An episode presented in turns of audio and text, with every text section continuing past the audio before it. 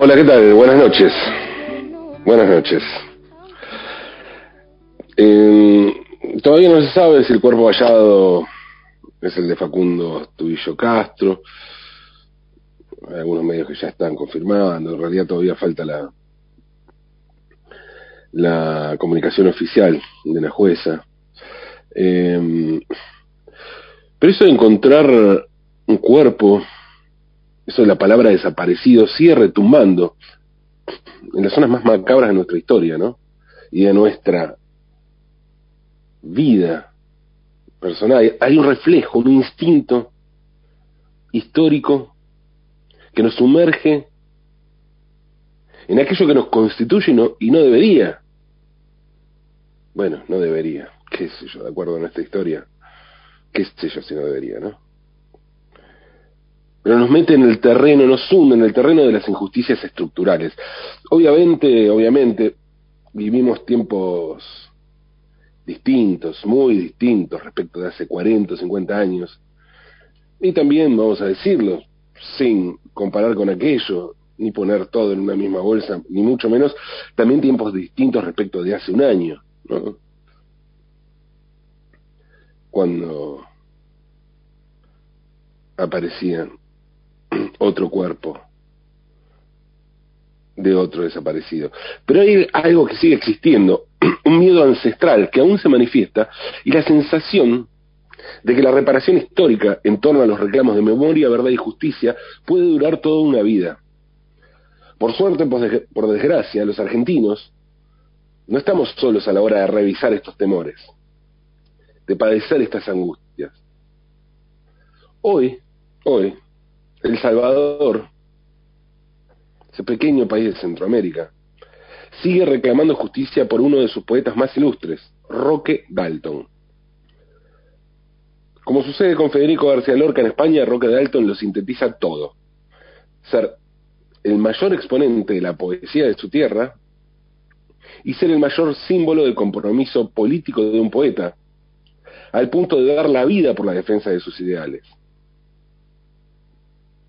Igual que Federico, Roque Dalton continúa desaparecido y 45 años después de su muerte no se sabe de dónde fueron a parar sus restos. Pero, a diferencia de Federico, Dalton no fue ejecutado por un grupo fascista, sino que fueron sus propios compañeros revolucionarios quienes decidieron su ejecución. Y pónganle, por favor, todas las comillas que sea necesario en este caso a la palabra revolucionarios. Roque Dalton nació en, San Salvador, en la capital salvadoreña, el 14 de mayo de 1935. Era hijo de un estadounidense nacido en Tucson, Arizona, que provenía de una familia rica caída en desgracia. Cuando se encontraba en la ruina, el padre de Dalton se eh, trasladó a Centroamérica y se estableció en El Salvador. Se casó con quien sería la mamá de Roque, logró rearmarse económicamente y se convirtió en un importante terrateniente. Roque, perdón, disculpen, así andamos con COVID. Roque creció entonces en una familia acomodada, y aunque no se recibió, realizó estudios superiores en la Universidad de Chile primero y después del Salvador, porque primero viajó a Chile para, hacer estudios universitarios. En Chile comenzó a estudiar marxismo y cuando volvió a su país se afilió al Partido Comunista de El Salvador. Aquel viaje a Chile, donde residió por casi un año, iba a marcar un antes y un después en la vida de Dalton. Años después, en una entrevista, iba a decir lo siguiente sobre aquel viaje a Chile. Dijo, me puse en contacto con los comunistas, tuve amigos comunistas y en principio, y al principio sin saber que lo eran, luego con un poco más de conciencia, por lo menos di un paso de avance en Chile y de católico conservador que era pasó, pasé a ser un católico progresista, un social cristiano. En ese momento esa corriente de pensamiento en Chile me pareció sumamente atractiva. En Chile realizó una entrevista a un personaje clave en la vida intelectual, artística y política de aquellos años, el pintor mexicano Diego Rivera. Dalton había comenzado a colaborar en una revista universitaria y como parte de su trabajo entrevistó a Rivera. En ese encuentro, el artista mexicano le preguntó al salvadoreño por su filiación política. También le preguntó su edad y si había leído sobre marxismo. Dalton le respondió entonces a, Rivera que a sus 18 años era social cristiano y que nunca había leído nada sobre marxismo. Rivera, sin vueltas, le gritó que tenía 18 años de ser un imbécil y lo echó del lugar. Claro, pese a sentirse contrariado por el incidente en un primer momento, lo estaba basureando, básicamente. Diego Rivera lo estaba eh, insultando muy fuerte a Roque Dalton, pero pese a sentirse contrariado, Dalton se movió por la curiosidad y empezó a adentrarse tanto en el marxismo como en la obra del muralista mexicano. Se sabe también que en ese periodo que estuvo radicado en Chile, Dalton viajó a Buenos Aires, a Montevideo. En 1957, Roque Dalton viajó a la Unión Soviética y allí conoció a escritores de gran, eh, de gran prestigio, que iban a tener mucho prestigio en el futuro, como el poeta argentino Juan Gelman, o el novelista guatemalteco Miguel Ángel Asturias, que iba a ganar el Premio Nobel de Literatura. En ese mismo viaje conoció al futuro fundador del Frente Sandinista de Liberación Nacional, el nicaragüense Carlos Fonseca Amador. En 1961 fue expulsado de El Salvador, se exilió primero en México, luego viajó a Checoslovaquia y finalmente se, se instaló en Cuba, donde terminó de consolidarse como escritor. Se involucró en la vida cultural cubana y también recibió instrucción militar tras la invasión de Bahía de Cochinos, como se ve, Dalton alternaba entre la vida literaria, intelectual y la vida política. Volvió a El Salvador en 1964, pero rápidamente terminó preso, fue sometido a un, interrogatorio por parte de un agente de la CIA.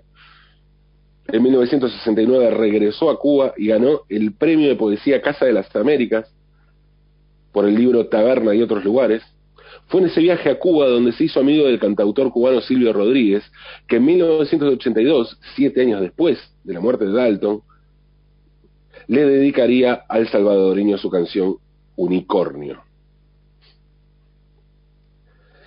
Tras partir de Cuba, Dalton decidió involucrarse en la lucha armada en El Salvador y se sumó al Ejército Revolucionario del Pueblo, el ERP, en 1973, ¿no? El mismo, el mismo nombre que tenía una organización, una de las organizaciones armadas más importantes o político-militares más importantes en este momento en la Argentina, el ERP.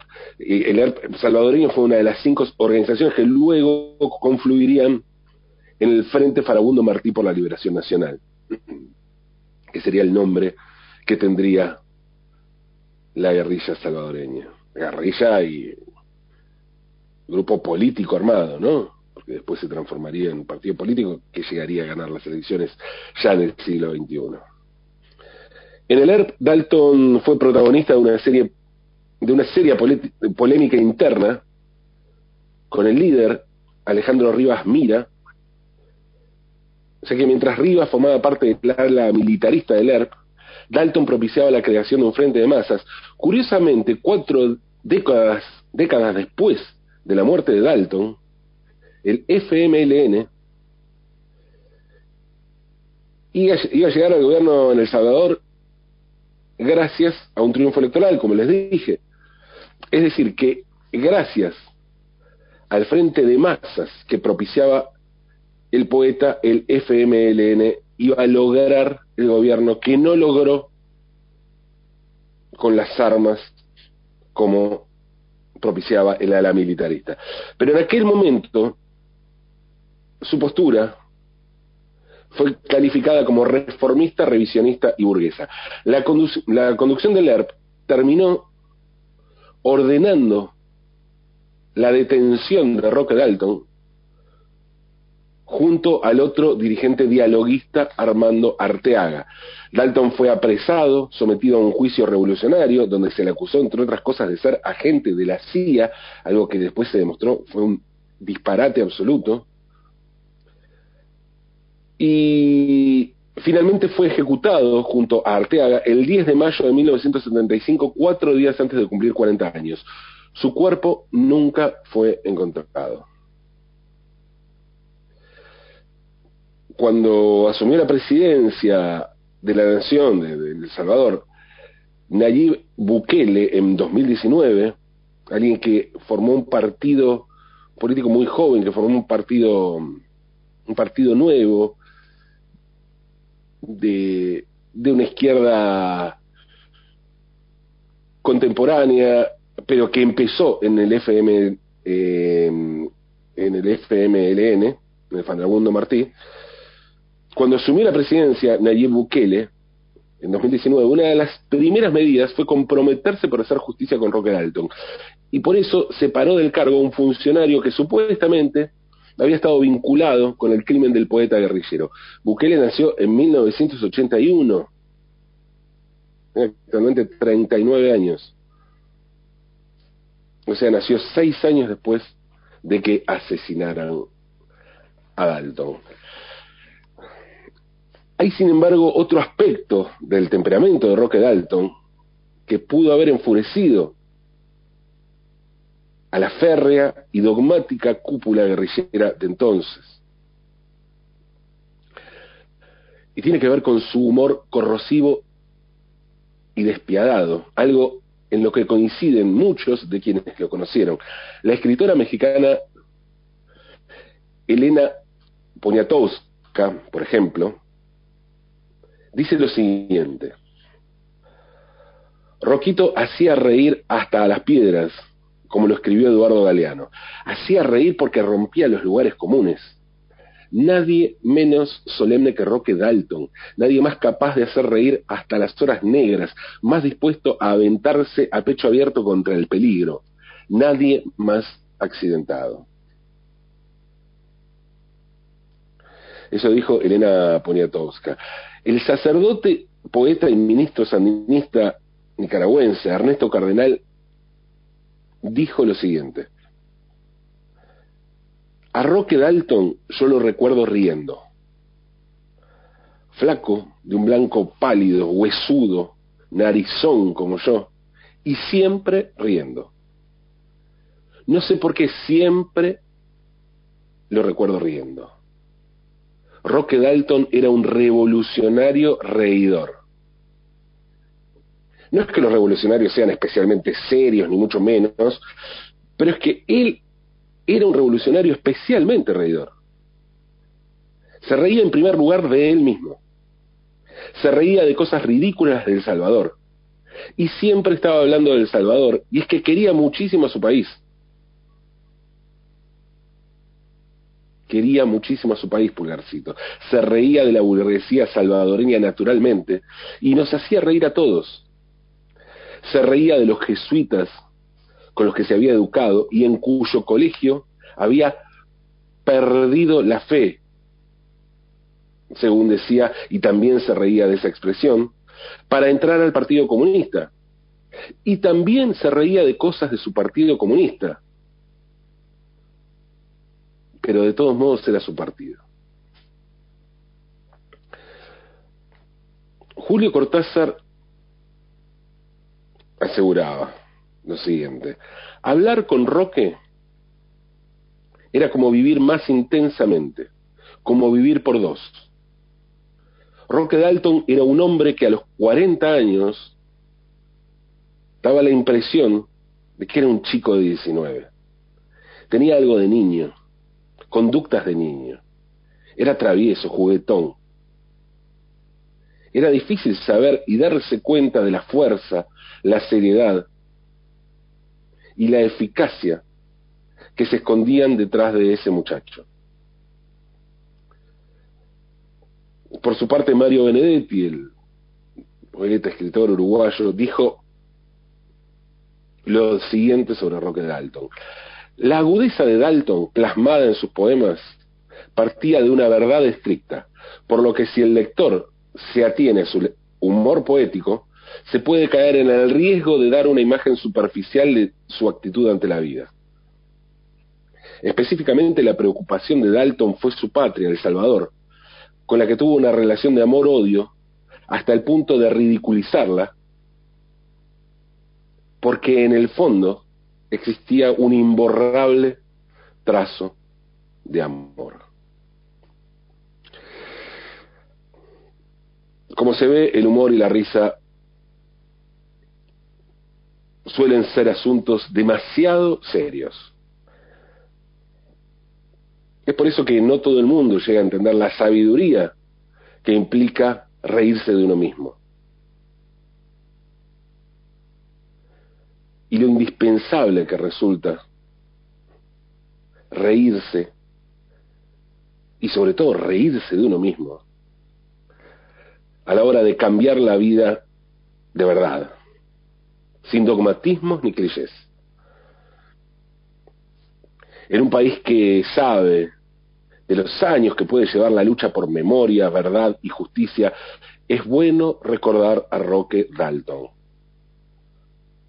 Porque a veces la justicia tarda mucho. Pero más, inclusive más de todo lo que puede tardar la justicia, se tarda en entender la ironía, el sarcasmo o simplemente un buen chiste.